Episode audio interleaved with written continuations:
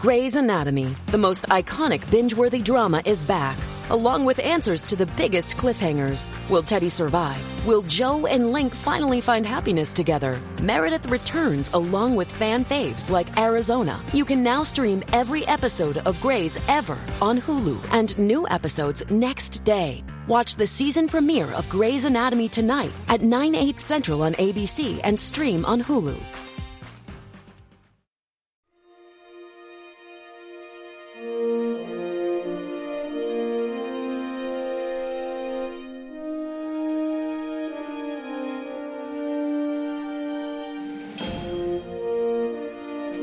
Hijos desconocidos, Mecklets en movimiento y un alcaudón terrorífico. Todo esto y mucho más nos ha traído retirarse de Disengage en el original, el segundo episodio de la tercera y última temporada de Star Trek Picard, que una semana en más nos disponemos a analizar entre este que os habla CJ Navas, don Jorge Navas. Jorge, ¿cómo estamos? ¿Qué tal? Muy bien, muy bien, muy bien. Con ganas de comentar el, segundo episodio, ya. Don Alex Barredo, Alex, ¿cómo estamos? ¿Qué pasa, pieles rosas? Estoy aquí en la nave andoriana, que al final, pues los mejores de la federación. ¿Cuánta antenita? y don Daniel Simón, que hablaba de fondo. Dani, ¿cómo estamos? Se han congelado. Sí, le, no, le, disparaba ahí con el phaser. Yo tengo que enseñar, espérate que esto de la cámara extraña es lo que es, que encontró el comunicador de Picar. Lo tenía por casa, lo, oh, lo llevo aquí y llevo el comunicador ya puesto aquí. el otro día lo tuve y aquí lo llevamos. Ah, Dani, bienvenido, que no te he podido decir nada antes, querido. Hola CJ, hola Jorge, hola Alex, Nukneg, larga y próspera vida. Y queridos, queridas, poneros la gomita si no queréis tener hijos secretos por ahí por la galaxia. Por favor. En el siglo XXIV no debería estar esto ya un poco, ¿sabes? Un poco díselo, díselo, a Luke, díselo a Luke, díselo a. A, ver, a lo mejor es que cuando eres capitán de la flota tienes un esperma, perdonadme las palabras, ahí tan potente que rompe. Soy mayor, tengo, tengo, esperma de fuerza, ¿no? Ah, un minuto 9,9. Ya estamos totalmente descarrilados. Llevamos un minuto 52 segundos. Jorge, ponme un poco de orden y habla un poquito de actualidad. Eh, miente, aunque sea. Se invéntate la noticia si hace falta. Haz lo que sea. ¿Quién se ha muerto, Jorge? ¿Quién se ha muerto esta semana? Menos mal. Menos mal. No ha fallecido nadie, lo único ya que tenemos es, eh, a Will Wheaton que ha hecho una media entrevista, medio comentarios eh, bastante, bastante graciosos en el que, bueno, el, el, antes estaba comentando el, hecho, el hecho de que él ya ha visto la temporada entera porque le ha hecho falta para preparar todos los, los after shows de, de mm, de esta, de eh, picar. Y luego la, parte más graciosa que ha sido está publicado en trekmovie.com es que le han preguntado qué hay de cierto en, en, esos rumores de que quizá pueda seguir su personaje y claro, él ponerle voz eh, en la nueva eh, temporada de, Lower Decks. Y dice que realmente es una, es una coña recurrente que él con él, junto con uno de los creadores eh, hacen eh, coñas sobre guiones y situaciones imposibles en las cuales eh, el, personaje, el personaje de Wesley Crash puede aparecer en Lower Decks y creo que cada una es más pasada de vueltas que, que, la, anterior. Que, pero que, bueno, que si depende de él, él encantadísimo de entrar ahí. Y además, mola mucho porque vuelve a decidir eso. Diciendo, es que yo antes de, que de, de, estar en Star Trek era un fan de la ciencia ficción y era un fan de Star Trek, con lo cual todo lo que sea volver a, a tocar, eh, a volver a, a, generar legado, como dice él en, en una serie de Trek y que, que cuenten con él que que para adelante sin ningún tipo de problema. La entrevista, la verdad es que está muy bien, la pondré en la nota del programa si no se me olvida, que yo creo que no, que creo que me, acordaré de ponerla, para que la leáis y dice, bueno, pues también iba a decir otra cosa, que es lo mejor que he visto nunca de Star Trek, que iba a decir él, al final, que tiene que vender estas cosas como tiene que ser. Pero bueno, yo creo que de todas formas no está mal que lo diga. Vamos con el episodio de la semana. Eh, el episodio de la semana, como os comentábamos hace siete días, el guion es ya no de Terry Matala, sino de Christopher Monfett y Son Treta, dos personas que trabajaron con él en su momento en Siete Monos y que se ha traído para producir Picard. La dirección vuelve a ser de Dulan Arnowski, que vuelve a dirigir el segundo episodio, que es algo recurrente. A partir de ahora tendremos dos episodios dirigidos por eh, Jonathan Frakes, el tercero y el cuarto. Y la sinopsis oficial de la página oficial de Amazon Prime Video es la siguiente. Con ayuda de 7 de 9 y la tripulación de la USS Titan, Picard hace un descubrimiento impactante que cambiará su vida para siempre y lo pone en curso de colisión con el enemigo más astuto que haya encontrado. Y mira que enemigos, Picard ha tenido unos cuantos, empezando por el cubo este que tengo yo aquí atrás. Eh, Jorge, empecemos a hablar un poquito nuevamente. Nos encontramos igual que el primer episodio en dos grandes bloques. Por un lado, toda la trama de Rafi con un nuevo personaje que aparece, que había muchos rumores de que era él, y no rumores. O sea, yo me comí un pedazo de spoiler en una review americana en la que le tiro exactamente igual y dijeron Muy que sería Worf en el segundo episodio. Yo, bueno, pues bien, pues ya lo sabemos y ya está, y ya lo tenemos claro. Pero la trama principal que yo creo que podemos comenzar por ahí, luego hablamos de la parte de Rafi, es eh, justo minutos después de que eso ocurra, tuvimos ese avance de poquitos segundos en el que destruían eh, la nave con la que llegaban Picard y Riker en su momento para intentar ayudar a este chico que todos sospechábamos que era el hijo de Picard, y esa es la gran revelación, cosa que yo le agradezco que le hayan dicho en el segundo episodio y no estemos 10 episodios dándole vueltas al asunto.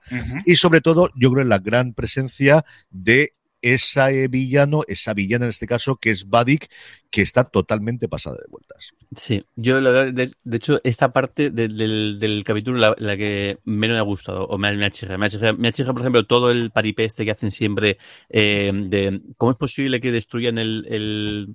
Una cosa que me equivoqué en el, en el último programa que grabamos es que no me acordaba que, que realmente la doctora Crasser eh, está ahí, está en una especie de, de, de cabina de, De- me- eh, médica. Yo, eh, Sí. por, un- por un momento pe- pensaba que realmente la, la habían sacado de, de- de la nave y, por- y, y lo que pasa es que van a por Jack eh, Y en ese impasse eh, eh, se pone a poner los cacharritos esos an- anti anti transportador pero ¿y por qué no lo han hecho antes? o, sea, o que han tenido un ratillo antes para, para haber hecho esa historieta. O sea, que ya es casualidad que justo los malos malosos hagan la movida esta del transportador cuando, justo después de, de he puesto, al menos tiene el detalle después de que luego no le, al Enterprise no le, no, le, no le funciona, con lo cual, bueno, no, a, a Titan no le, no, le no le funciona, perdón, es. eh, que bueno, que está, que, que está bien y, tienen que volver a pagar los cacharritos para que puedan transpor- tra- transportarlo. Yo voy a jugar, yo voy a jugar a expli- pero yo voy a jugar a explicarlo eso. Yo creo que tiene que ver luego con la explicación de por qué su nave se llama así y ese punto No. sádico de ir matándote Mm. poquito No a sé. poquito, poquito a poquito. En fin, Primero que- te, primero te pega un tiro a la lanzadera para que ya pierdas la esperanza de escapar.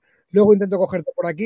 Eh, Yo creo que es- de- le pega el punto de sadismo de, de Buddy. Quizá, quizá va por ahí, pero bueno, entiendo que, que- lo que ocurre siempre, que en la parte de ficción siempre nosotros pensamos posibles opciones, Ya. porque claro, es que si entonces, si fuera así, no habría trama y no habría manera de contar la, la historia. Y luego el personaje de Badich no me mola. No, lo siento, pero no me, es- estos malos malosos que, que son tan pasados, eso, tan pasados de vueltas, tan sádicos, a la vez también eh, haciendo gracietas y, y demás, que igual luego espero que, lo- eh, que luego me sorprenda y entienda el porqué y, y demás, pero no sé, no me no me llaman, eh, no me llaman y no me llaman tampoco nada y es una cosa que no suelen cuidar y es que parece que ella es la única la nave. El resto son todo curries que están cuando el momento que se conecta Sí. que está con el puente, el resto son curries con máscaras, además eso ya, es que ya no es que hablen ni hablen, es que encima llevan máscaras para que ya encima no sepas quiénes Sí, son, sí. que puede ser el de la Trezo que dice, oye, cógete un momento, ponte aquí, que, que nos hace falta aquí un doble, o, o igual puede ser Patrick Stewart, que dice, oye, ponte un momento la máscara y ponte aquí, nadie va a saber nada. Esa parte ¿Te imaginas? no- eso, seguro que seguro que más de, una vez ha pasado algo, algo así. Sí, claro. El típico extra que digo, oye, pues me pongo esto y ya está. Pero a mí esa parte me, me saca. Además sale el, el, el, el puente justo de la Titán con 800 personajes, todos con nombre y apellido y con línea de diálogo. Y luego el, la meganave esta que nadie desconoce, sabe nada de ella y es la hostia y el copón en cuanto a armamento, que bueno, cuando ponen la lista del armamento se, la- se las trae, que ha aparecido de la nada, un malo que ha aparecido de la nada, súper poderoso, es brutal, pero no sé, no sé. Es- es- lo digo, espero que me, que me sorprendan y luego cambie de parecer, pero me ha chirriado bastante esta, Sí. esta parte del episodio. Sí, yo es que fíjate que, que no sé ni si es humana, ni si es de qué especie es esta señora, ni, ni, ni, ni qué hace ahí. A mí me recuerda a Rita Repulsa, la de los Power Rangers, con los masillas, literal. Es la misma, la misma sensación. Una tía mala, malísima, que no sabemos bien de dónde viene ni nada. Es que de verdad no tenemos un poco, pues eso, vamos a saber. eh, no hace falta que me lo expliques, que al final ese es- también es un problema de muchos antagonistas, ¿no? Que sobreexponen, pero mm, coño, un poquito, porque aparece ahí por el morro y no sé muy bien quién es. Eh, a ver si lo explican. De momento, poco más. Lo van, a, lo van a explicar. A mí me parece muy interesante que Sí. se sepa cuál es el perfil psicológico de los archivos de la flota del capitán Shaw, quién es Picard, Hmm. quién es Riker, qué marca de calzoncillos llevan, qué pie de calzado usan. Lo sabe todo, ¿vale? Esta tía es mucho más de lo que Sí. parece. El punto, el punto sádico eh, es parte de su encanto, pero va a dar que hablar. Yo creo que va a ser una auténtica hija de su madre. Sí. O más bien debería decir hija de su padre. Porque es Amanda Plummer, es la hija de Christopher Plummer, eh, continúa la bonita tradición familiar de ser villano de Star Trek y también padre antinazi en un musical familiar austríaco, ¿no? Pero eso, porque ese, eh, Christopher Plummer hizo de sonrisas y lágrimas. Esta tía, Amanda Plummer, eh, era Hannibal en Pulp Fiction. O sea, ha salido en Pulp Fiction de. Star Trek.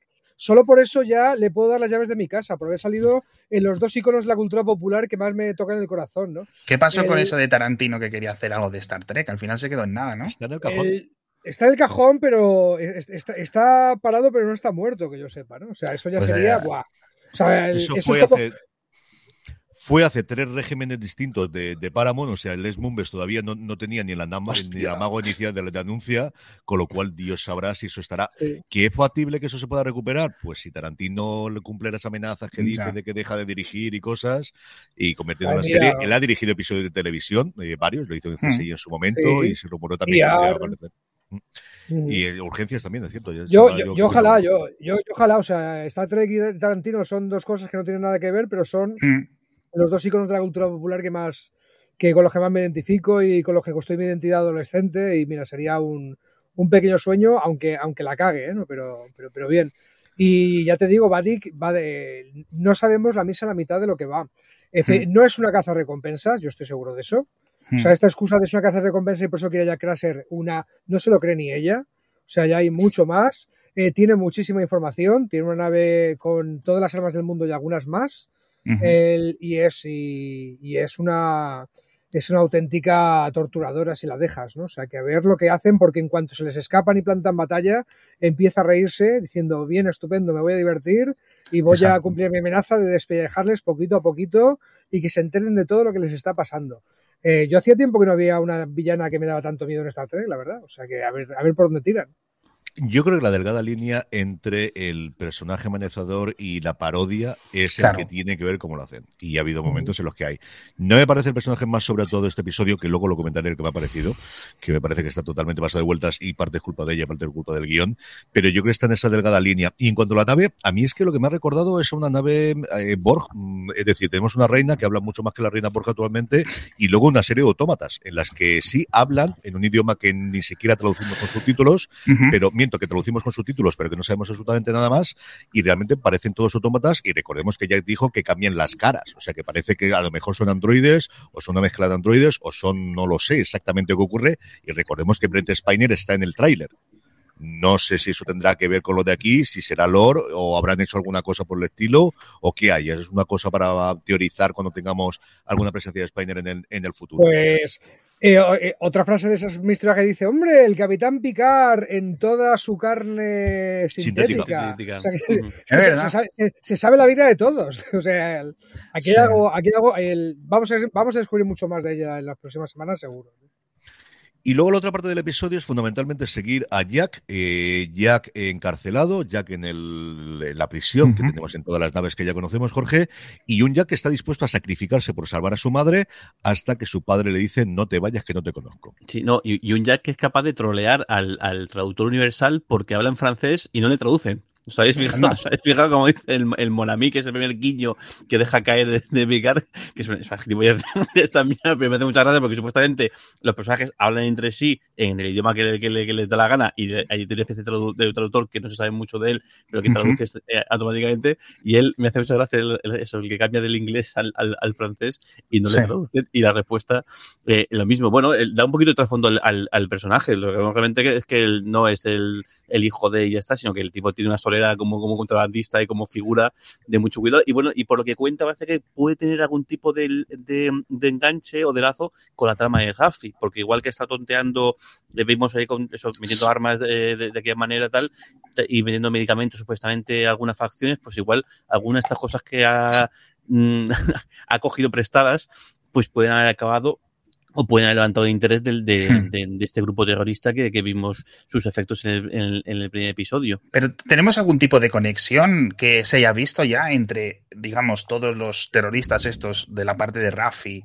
y la parte que estamos viendo con, con Picard y la pandilla? No, no. De momento no, de Ninguna. momento son, Más son allá de tramas- Worf, no, ninguna. No, no, pero tendrá algo que ver. O sea, Vadik tiene algo que ver con lo de la mujer roja. Bueno, ya lo hablaremos en el rincón conspiranoico, pero, pero alguna tiene que ver. No puede estar eh, Rafi y, y Worf dando vueltas ahí porque sí. Esto Ya. tendrá, tendrá conexión seguro. O sea, el momento de Picard reencontrándose con Worf tiene que estar ahí encima de la mesa, si no, ¿para qué? ¿Qué os ha parecido, Jorge, la revelación de Jack siendo el hijo de Picard? Mm, o sea, yo creo que todo el mundo estaba ya, mm, era claro, yo creo que claro, el episodio anterior, ya con el, el guiñito este del, del, del Moramí, del principio, ya como que son otra vez, son gracietas, pero demás, pero me gustó mucho cómo lo han revelado. Sí. El hecho que lo han revelado sin decirlo. Me parece muy bonito y muy elegante la manera de hacerlo. La primera vez que sale, que la, la, la primera vez que Crasher y, y, y Jean-Luc y Picard se ven en 20 años y son capaces de mm, transmitirse algo tan bestia como decir, Sí. o sea, tengo, te- tenemos un hijo en común sin hablar. Solamente Sí. con, con la mirada. Me parece muy, muy bonito como, como, la, como, la, como la han conseguido y me parece muy, muy elegante la manera de, de, de hacerlo. Sí, la verdad que fantástico. Yo creo que la escena de. O sea, la mejor escena no solo del episodio, sino de lo que va de la de Star Trek Picard. Eh, fantástico. Es una serie, una escena que no se acostumbra en, este tipo de series, con lo cual la verdad que me ha sorprendido. Yo creo que es un clásico instantáneo ya de, todas las eh, versiones de Star Trek, un poco. Y a ver, me ha gustado también que no lo hayan arrastrado, es decir, que no hayan esperado el episodio 7 para sacar el DNI de este señor, ¿sabes? Porque si no hubiera sido un poco excesivo. Es- eso me ha parecido muy Discovery, muy propio del Star Trek moderno. O sea, Discovery, acordaros que parecía que quemaba trama a un ritmo que, Hmm. que hasta para Mm, las series sí. modernas parecía vertiginoso, ¿no? Y Mm. eso lo han, lo han cogido muy bien aquí. Esto no es lo principal que queremos contar, el- la trama, el misterio es otro, así que vamos para allá. Discovery cogía, lo decíamos cuando lo reseñábamos, eh, tomaba muchos riesgos eh, al respecto, ¿no? O sea, lo que antes te podía dar tres o cuatro episodios, lo, lo quemabas en uno y todavía tenías mucha temporada que, para, Hmm. para llenar contenido. Hmm. El, si van a hacer eso, por mí genial, ¿eh? O sea, si esa manera de narrar el Trek moderno a mí me parecía el... Vamos, que, el- que me identificaba mucho con ella, en el sentido de Sí. que no me hacen perder el tiempo. O sea, que a ver, a ver a dónde me quieren llevar. ¿Creéis que Jack sabe que Picard es su padre? Sí. Sí. Sí, yo creo que sí. No sé, lo que, absolutamente. no sé lo que Ya. decir. Yo nunca tuve padre en ese momento. por eso- yo por esa frase el- me da a entender, entender que sí, pero claro, lo que pasa es que el, el, el, el cómo lo simula, el, el cómo él reprime decírselo, porque os voy a dicho ab- abiertamente, Sí. me, me llama la atención. A ver, se conoce justo en una situación que no hay tiempo para ponerse, hostia, tal, te, por fin te veo. Es en plan, mm, que nos matan, quiere decir, que espabilad, chavales, ¿no? O sea, que en ese, ahí está la excusa medianamente para que no haya ahí un plan, what the fuck, ¿qué hace este señor aquí en mi nave? ¿no? Pero bueno. Yo estoy totalmente convencido que sí. Que lo sepa desde niño, que lo haya sabido más de mayor, eh, yo Mm. creo que eso es una cosa que también nos contarán. O sea, yo creo que Sí. habrá un momento en el que sepamos si esto es algo con el que él siempre ha crecido bajo la sombra de tu- mi padre muy famoso o ha sido ahora y el cabreo le viene ido los últimos años. Pero yo estoy totalmente convencido de que lo, de que lo sabe. Y yo creo que no había otra forma de hacerlo. Es decir, yo no podías alargarlo. Sabían que todo el mundo íbamos a pensarlo desde el primer episodio. Sí. Además, había dejado los mimbres para ello. O sea, es que no había mucho más. Y yo creo que eso lo teníamos bastante claro. Hablemos, Jorge, de Rafi, hablemos de los Ferengis y hablemos de esa entrada gloriosa, absoluta, con el Meklet en mano de Worf, de decir, aquí he llegado y esto es lo que me dedico yo a hacer.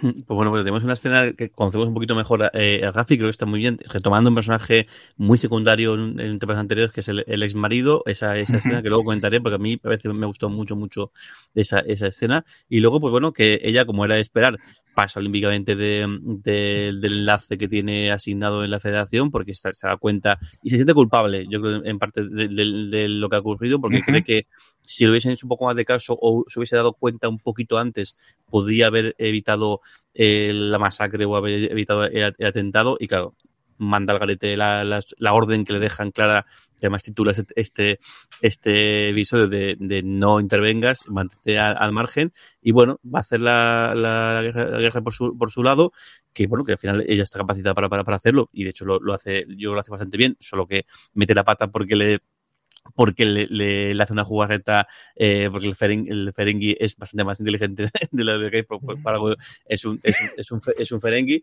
Y bueno, la entrada triunfal de, de Worf, yo creo que sí que es una cosa que entraba dentro de, mm, de todas las cabalas que teníamos, que quizá podía ser la manera, y muy guay. O sea, pues Worf entrando, matando gente, eh, y encima demuestra, o sea, dejando claro que está, forma parte de la sección 31, ¿no? Siempre, me, siempre dudo. No lo han dicho, no lo han dicho. No lo han decir.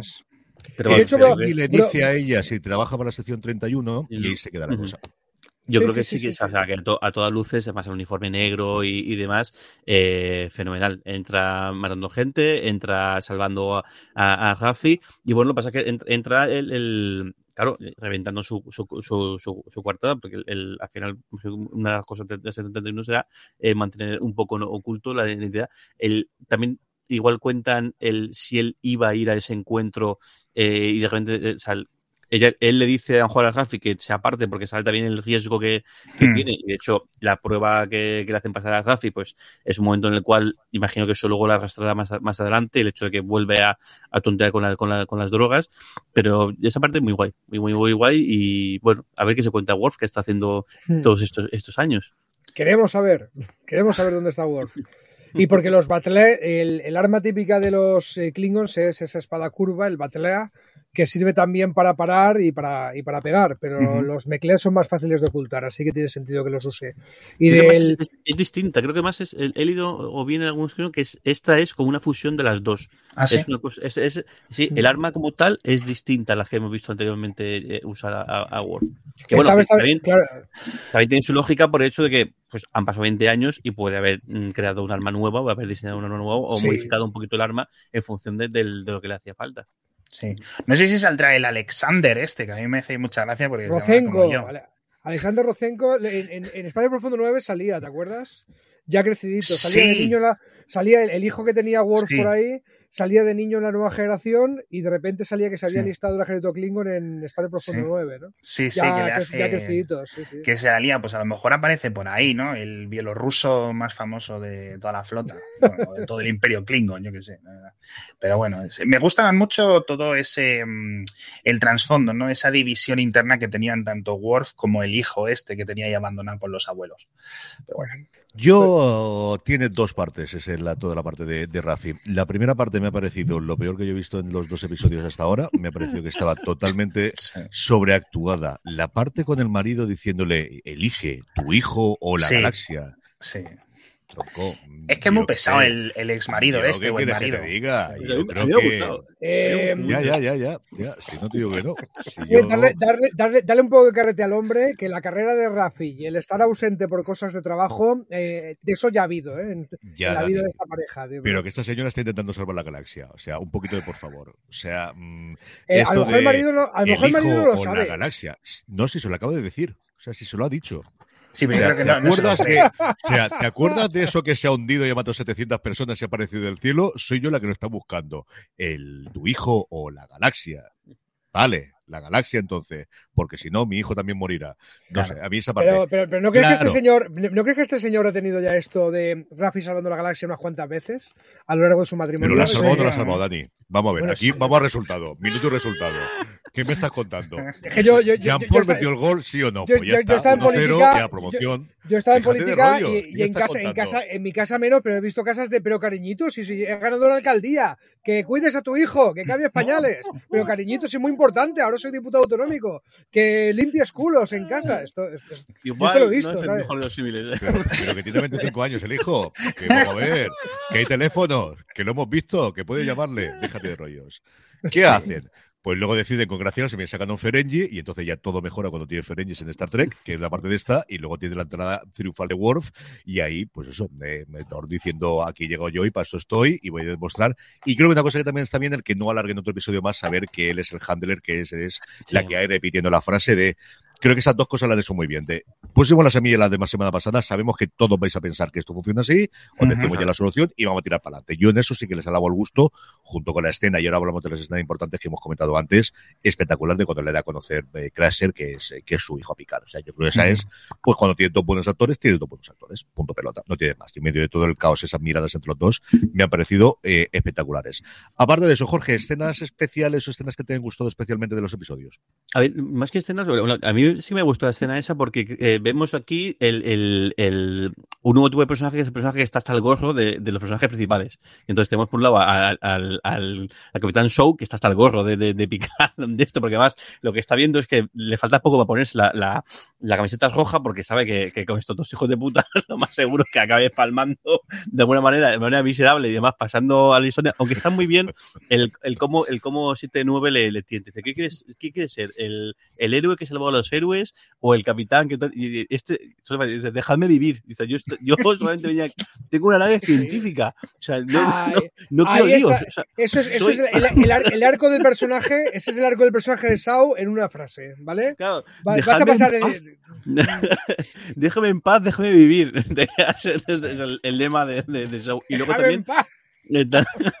Y luego, pues, el, el personaje del, del ex marido de, de Rafe, que también, un poco, es decir, estoy un poco hasta el gorro de eso, de tus aventuras estelares, con tus amigotes tal, y, y luego lo, que pasa es que lo que vienes es eh, aquí a pedirme favor. Cada vez que me llamas o me escribes es para pedir un favor. Entonces, yo creo que esa parte sí que está bien porque él se cree que realmente es que está interesada en su hijo, en que, en que ella ha cambiado y demás, y no, no, o sea, ha venido a pedirme un, un favor. Y sí que me gusta el, el cómo le hace esa frase porque es la manera de desmontarla. Y de, lo que pasa es que de, de- de- o sea, que es que la hunde por completo, porque es, decir, el- sí, es que eh, tanto rollo con ser madre, pero te hago una pregunta que nadie que sea madre o padre debería dudar ni un milisegundo, y es que ella no es que dude, es que no es capaz de responder. O sea, porque no es capaz, porque además el, el- el ponerle palabras al el antepongo una de mis misiones estelares de la galaxia por encima de mi hijo, pues es que como lo diga en voz alta, igual me pongo a llorar o igual me doy cuenta que es Ya. que no me merezco que mi hijo me hable, me hable nunca jamás porque, porque Bueno. esto es lo que hay. Ah, El tropo, el tropo un poco de policía, detective, ¿no? Eh, casado con su trabajo, que estamos cansados de verlo ya, la verdad. Por cierto, una mini pregunta, ¿cómo se llamaba el Ferengi este que, que rebana en la cabeza? El- por completo. Ver. Ahora lo busco yo mientras, pero ver, Bueno, pero tenía una- pero- pero Tenía el una Coca-Cola. Sí, el- el- el Fer- ¿dices el Ferengi o dices el Romulano que tenía la cabeza cortada? Ah, bueno, pero yo pensaba que le cortaban la cabeza a todos, es que me quedé un poco ahí También puede confundido. ser, no, no me acuerdo el cómo fue Ferengi se llama Sneed. Ese, Snid, Snid, Ujú. ese. Que tenía una Coca-Cola y la bola de béisbol, que se supone que es la de Cisco. Que está la gente ya Eso loca en sonaba bien. internet. Sí. Sí. Pues Sí que lo he ser. Hombre, a mí lo de lo de lo que estés comentando de Rafi me recuerda más a y el marido a, a Leo McGarry en la primera temporada del Ala Oeste, ¿vale? Que le dice a su Mm. mujer, que le dice a su mujer, nunca estás por casa, eh, pero eh, es más importante tu trabajo que tu matrimonio, pues ahora mismo sí, porque estoy con el presidente de Estados Unidos a tope. Y se acaba el matrimonio de Leo McGarry mismo. Pues, a ver, Es que hay preguntas Mm. que no. Alex, momentos que te hayan gustado especialmente del episodio. Todo, o sea, fíjate que el primer episodio no me gustó mucho lo de So. O sea, te- entendía lo que querían hacer como un, como contrapicar el picar, ¿no? Los personajes estos pringaos de, de los protagonistas que conocemos. Y en esta yo creo que le han dado un poco más ya de decir, oye, pues tablas de lo que queremos, al final resumido por vosotros. Y yo creo que pues un personaje con el que nos podemos sentir muy identificados, que viene muy bien como contraste y como momento de, oye, al final, y que espero que no muera, sinceramente. Yo casi que me suelo Pero quejar vale, mucho de pero- que en las series no mueren suficientes protagonistas y yo aquí quiero que empiecen a ventilar, pues eso, pues no sé si Riker o Crusher o alguno de estos y Picard, vamos, tres o cuatro deberían de morir ya, yo creo. Así que espero que no sea eso. Tres o cuatro por matar a alguien. Sí, yo qué sé.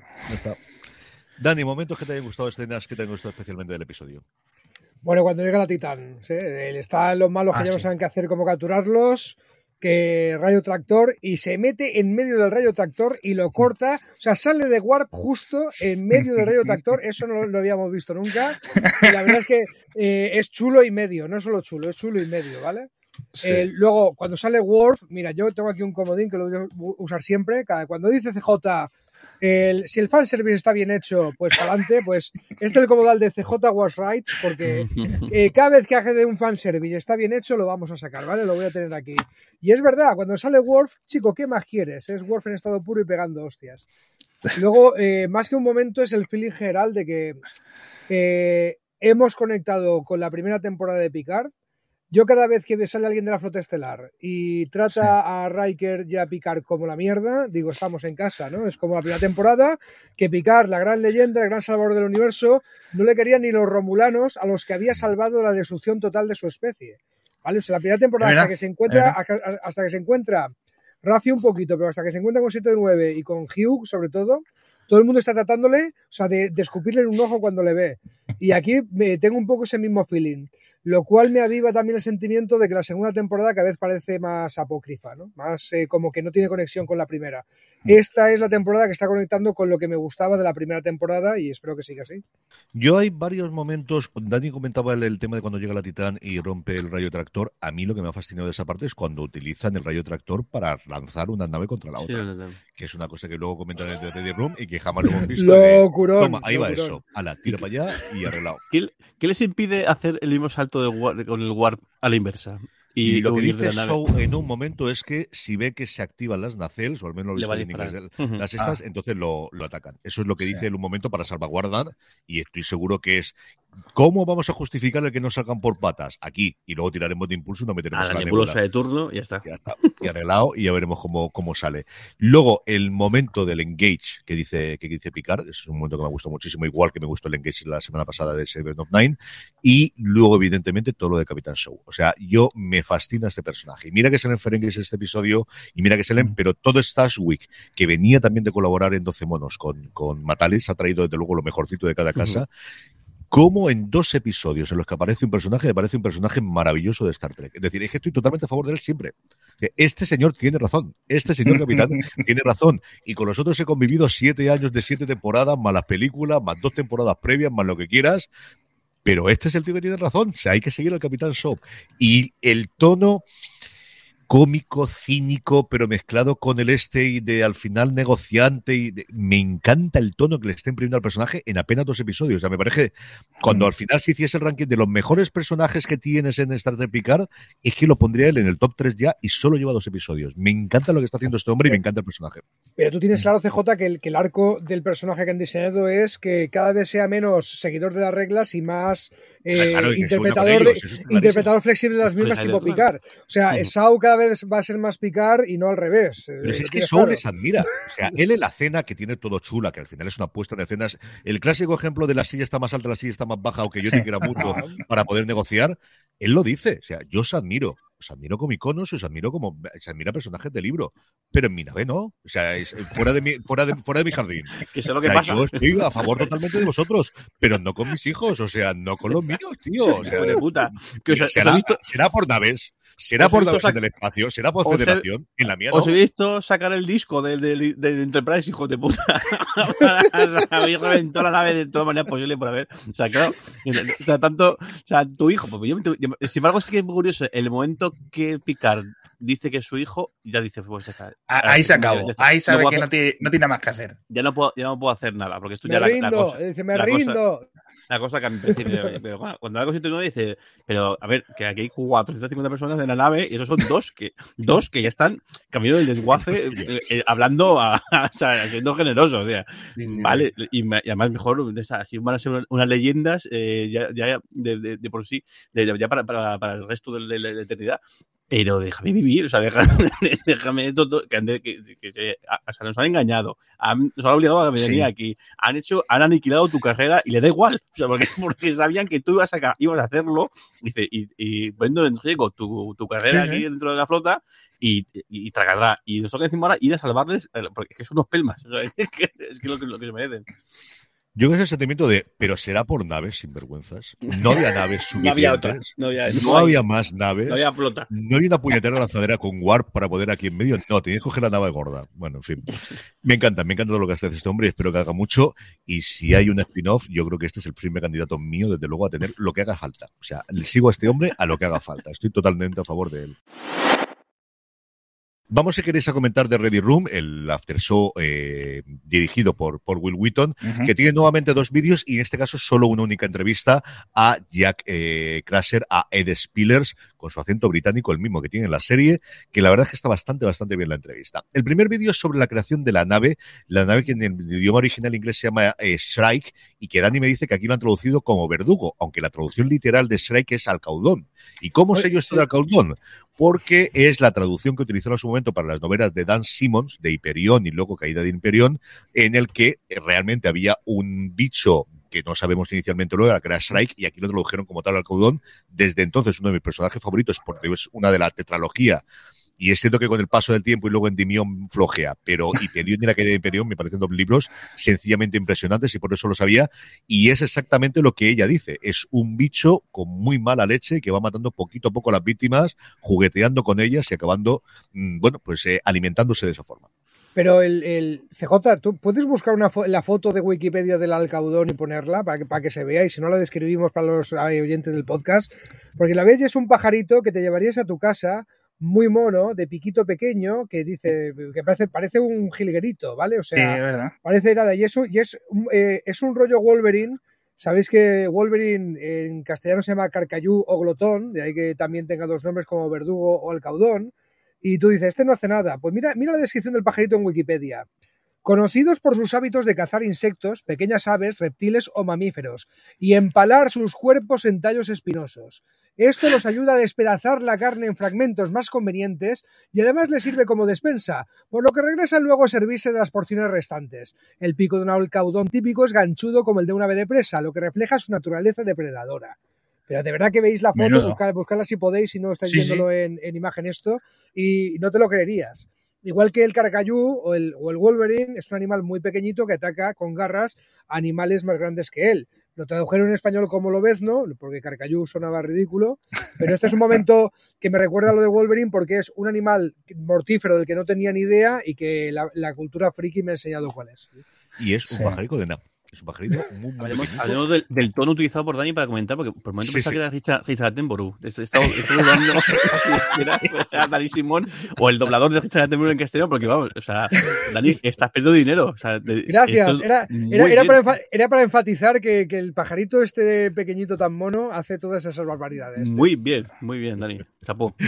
El segundo vídeo es sobre District 6, la parte de Batalas Primes, que el propio eh, Terry Batalas dice, sí, es que cuando yo era asistente de producción en la primera temporada de, de Enterprise, la primera vez que yo trabajé eh, en Voyager o en Enterprise, yo creo que trabajó primero en Voyager y posteriormente en Enterprise, los sinvergüenzas le dieron nombre a un planeta que está totalmente desolado con mi nombre y cómo cuentan que para hacer ese distrito donde va Rafi, que recuerda muchísimo, yo Ujú. creo que desde luego a Blade Runner, ¿no? Bebe muchísimo de las influencias de Blade Runner, eh, lo que hicieron fue reutilizar de nuevo todo lo que pudieron las temporadas anteriores. Usaron un montón de cosas, incluido porque la nave en Strike, todo el puente es la parte de abajo de la sirena. La parte de la bodega de la sirena, eso es lo que hemos reutilizado, cambiándolo todo y añadiendo Ah. nuevos escenarios y sobre todo con iluminación distintas, pero al final, pues eso, cuando tienes una, un lugar construido de cero, lo haces. Y luego la entrevista larga, como os decía, era a Ed Spliss, que dice que veía la nueva generación de crío en su Inglaterra natal, natal, que su padre había visto la serie original en Inglaterra, pero que él la vio de crío, que ya que ha tratado de estar alejado de todo lo que tenga que ver con la flota estelar, y por eso yo es otra de las razones que creo que él sabe que su padre es Picard y que su padre renunció. Claro, yo lo que no sé es cuánto le contó su madre, o si lo que se ha hecho la bolas en la, en la cabeza a él es mi madre no le dijo a mi padre que era porque necesitaban para la flota estelar y a partir de ahí yo lo odio y por eso odio toda la flota estelar. Ya. No tiene ningún problema en con eh, los, los Fenris que le eh, ocupan y que tienen, pero todo lo que es flota estelar quiere huirle, ¿no? Luego cuentan, eh, en un momento hablando con él, porque al final no deja de ser su hermano en la ficción, eh, Krasser, eh, dice que. El, la puente del Titán es dos veces y media de grande lo que era el puente de la, de la Enterprise de la nueva generación, porque eh, comenta Will Wheaton que ha estado allí y dice es inmenso, y sobre todo dice la iluminación, cómo brilla todo. Y luego enseña un dibujo de su hija, que con eso me ha ganado para toda la vida, con un eh, Enterprise Rainbow, que hay que tener mucha voluntad para ver un Enterprise en el dibujo que ha hecho la niña. Dicho eso, yo no, hay que hacerle, en fin, esto es lo que hay. Y luego, lo que hay, un momento muy gracioso al final, es cuando Wheaton le dice, dile a, dile a la próxima vez que hables con Patrick Stewart que te cuente cuando conoció a Messi. Porque lo de este es muy fan del fútbol, hay un, un momento que dice el, que es seguidor de un equipo, dice, Del, del, del Tottenham. Es del Ah. Tottenham. Y hay un momento en el que le dice, eh, es increíble ver cómo Patrick Stewart, hablando de cuando conoció a Messi, de repente se convierte en un niño de 10 años. Dice, toda la flema bueno. británica y toda la seguridad esta, de repente ver, pues eso es lo que todos llevamos dentro, que es un fan absoluto de, de alguna, de, que todos tenemos ídolos, ¿no? Hasta los SERS también tenemos ídolos.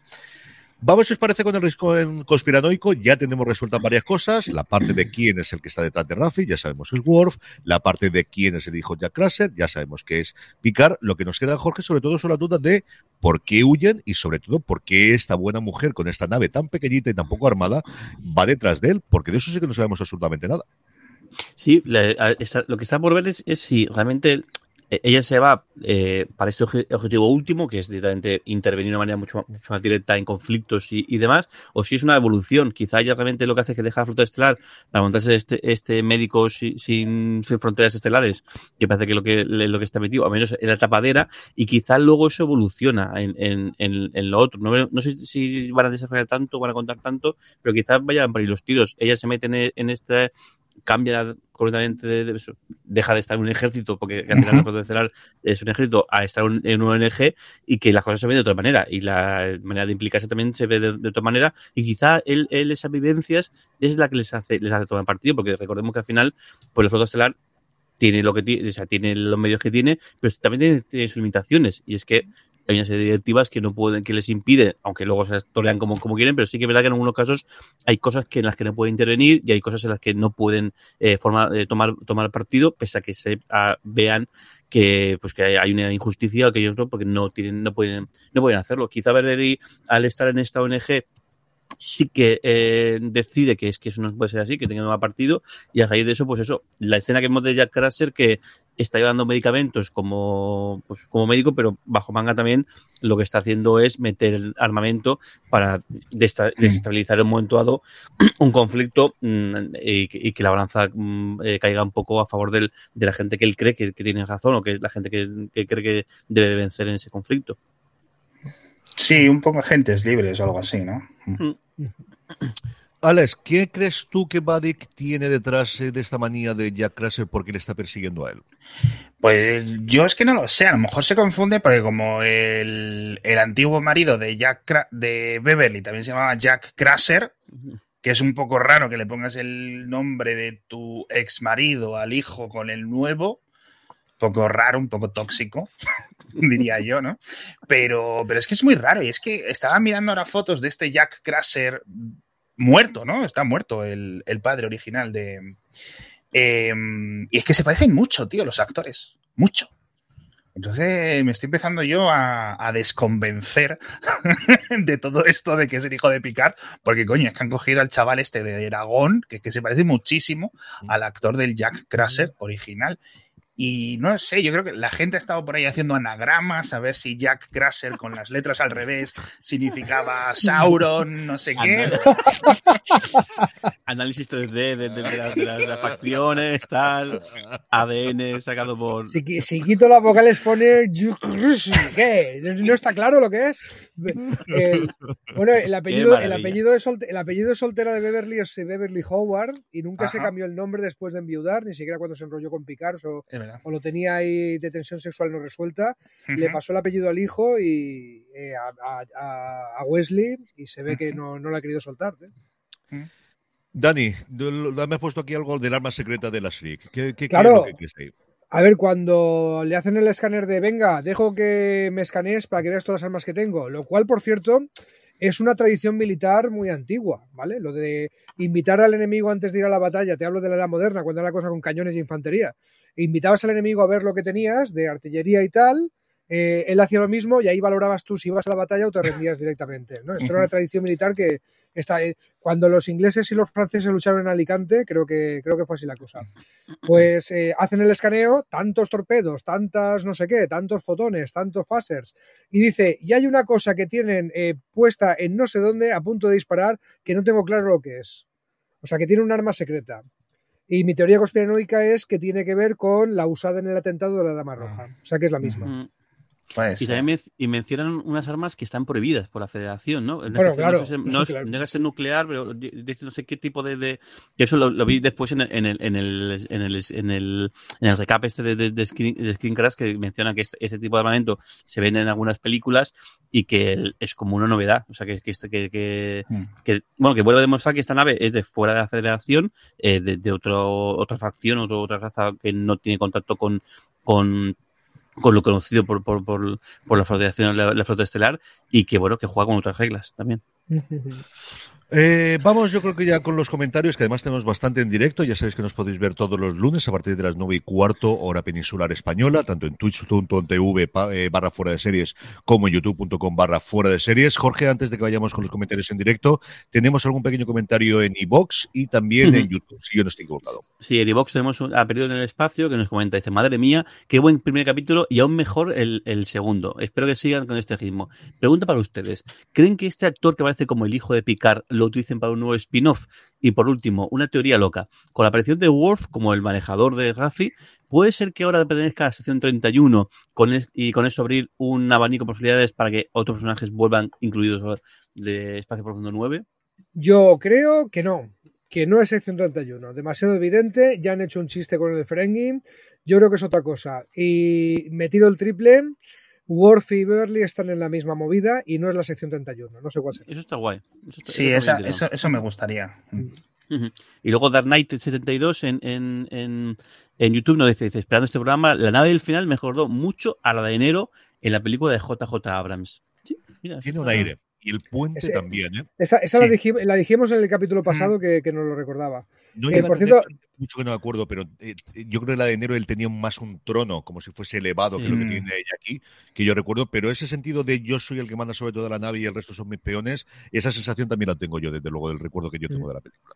Sí, y, luego, sobre el comentario de Perdido en el Espacio, yo, creo que sí, que tenemos varios guiños de si no está ya en marcha esta nueva serie con una nueva generación, al menos sí que se están dejando las semillitas para que si en un momento dado toman la decisión, eh, no, no empiecen de cero, no sean personajes mm. completamente de cero, sino que tengamos alguna referencia más allá de que el, apellido de alguno sea el, sea el mismo que el, que el de personajes de la nueva generación, pero sí que tener un, un, pequeño enganche o una pequeña eh, ventana de introducción para todos estos personajes.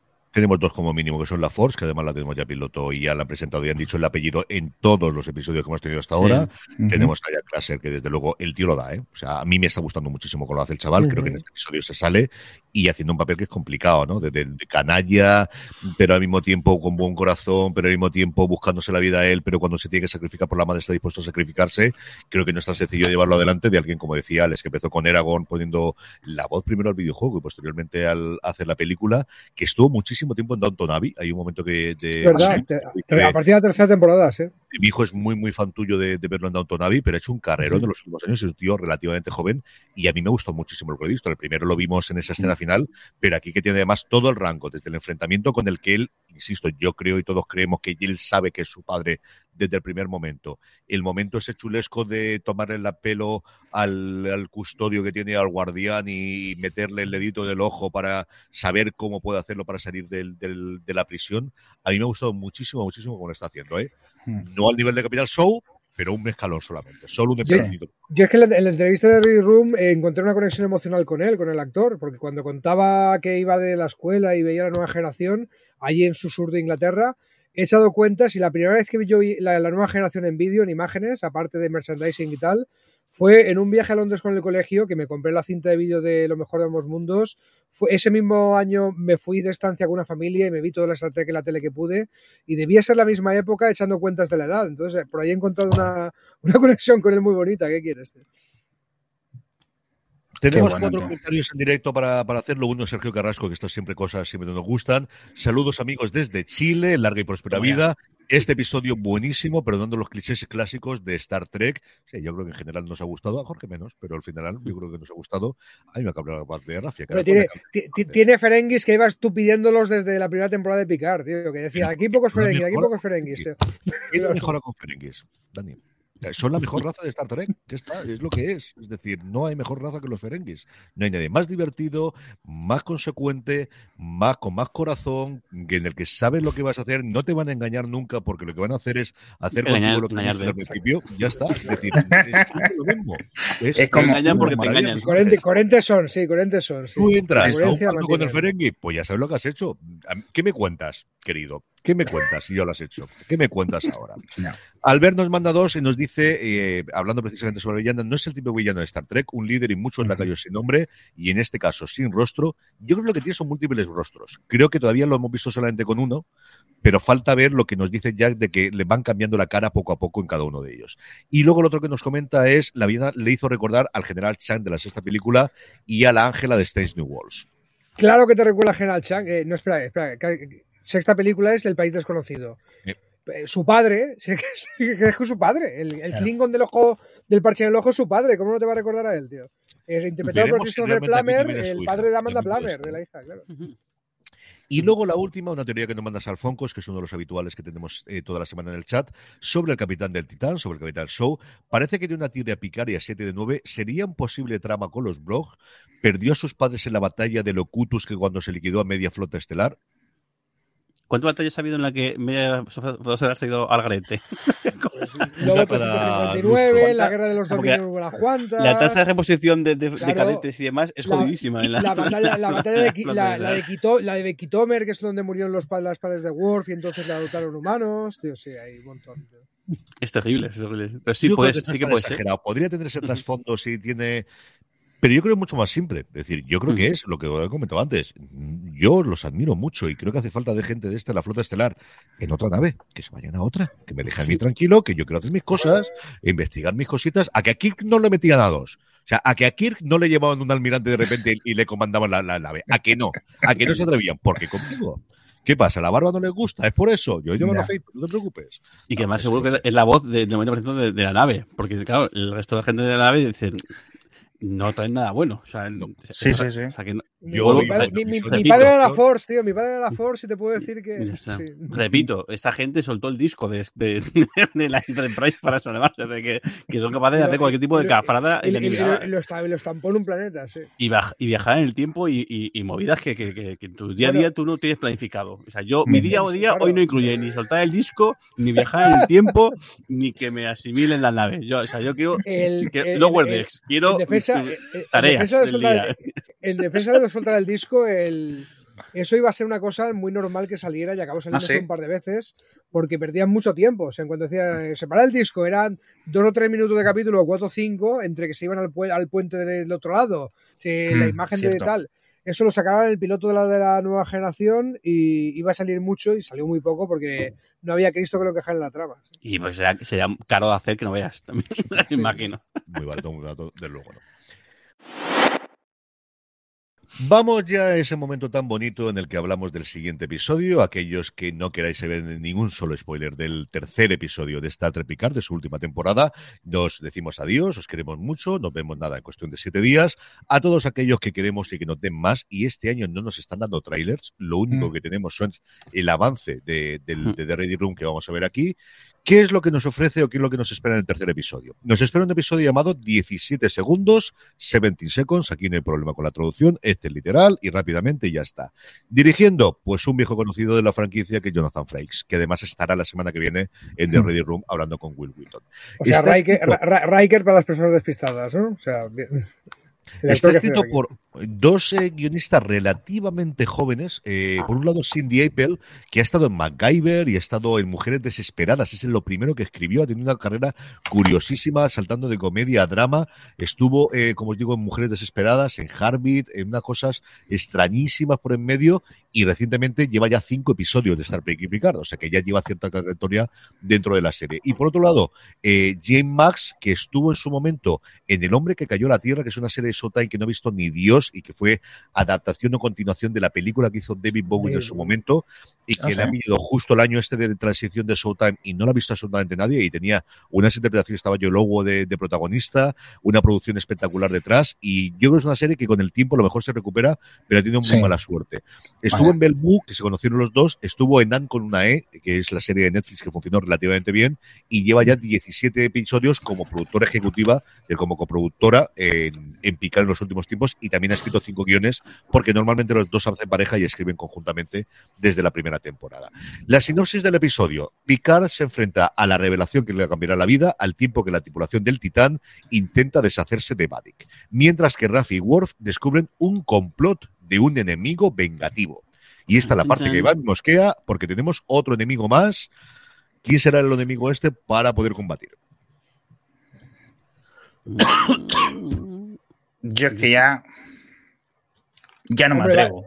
Pues que, que Vadik no estará sola, tendrá todo que ver, No, pero no si- van a meter dos así por el morro. Tiene que ser alguien que en su momento maldicieron en, en algún episodio antiguo de Star Trek o, en la- alguna de las películas. Así o al que hijo de, o la hija de, o la nieta de, o, o Sinzon, algún- eh, Sinzon, el clon de Picard, que lo dijimos el otro día, el de Sí. Sí, la verdad es que estoy pensando yo mucho en los clones. Estaban poniendo aquí en el chat antes que decía, a ver qué encuentro el chat, ta, ta, ta, ta, ta. Eh, además, el carácter, decía, a mí- a mí, eh, alguien que hiciera que, que, el, que Jack Crusher fuera realmente un clon de Jack Crusher y que todo esto de que eh, estamos un poco equivocados con esta asociación tan rápida y que va un poco en sintonía con lo que comentábamos. No sé muy bien a qué salía esto de Tom Hardy de que comentamos en el episodio anterior, no me acuerdo muy bien por qué es, pero con todo esto de hacer mención al cuerpo sintético de Picard y las cosas sintéticas que hemos visto en la primera y en la segunda temporada, yo creo que va a ir mucho por ahí, ¿no? Este tipo de, de elementos. Y a lo mejor, eh, no lo sé, ir un poco más allá, los Borg al final tienen un poco de eso, en cierto sentido, y es posible que sea, no lo sé, exploren esa parte un poco más metafísica, que no creo que se haya tocado mucho en Star Trek, ¿no? No, yo creo que hemos tenido parte en la primera temporada y yo creo que en eso sí coincide con Dani. Yo creo que la segunda es como la segunda temporada de Friday Night Lights. Esto no ha ocurrido, nos pilló la huelga de guionistas, eso no fue, pasemos directamente a la tercera y, y- y vamos con, con lo que tenga que ser. Yo estoy cada día más convencido de ello. Vamos, si os parece, a ver el, el avance, porque no tenemos tráiler, así que solamente el avance. Son apenas nuevamente 50 segunditos de algo que entendemos que veremos en los primeros 10 minutos. Es cierto que en este episodio no fue, porque teníamos esa previo, ese teaser inicial con Jack Haciendo de contrabandista, pero esto no tiene pinta de que vaya a tardar mucho más. Recordemos que el episodio termina con la Titán metiéndose dentro de la nébula y eh, The Shrike, o de el verdugo, como se tradujo en español, persiguiéndoles. Y esto es lo que vemos, como os digo, en el avance que nos ofrece del final de The Ready Room con Will Wheaton.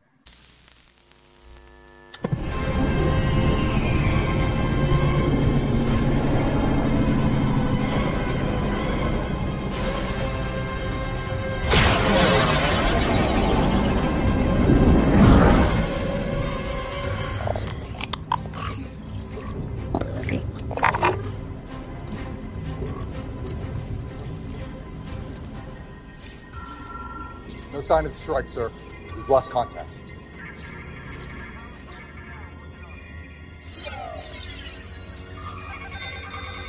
There go the sensors. We lost her. For now.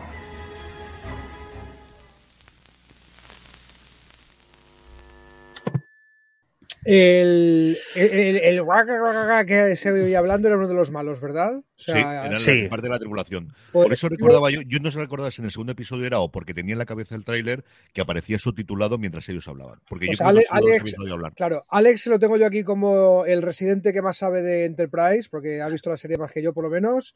Puede ser los Cindy, o había uno de los Cindy que hablaban así, o puede ser los Brin de Espacio Profundo 9, que hablaban así parecido.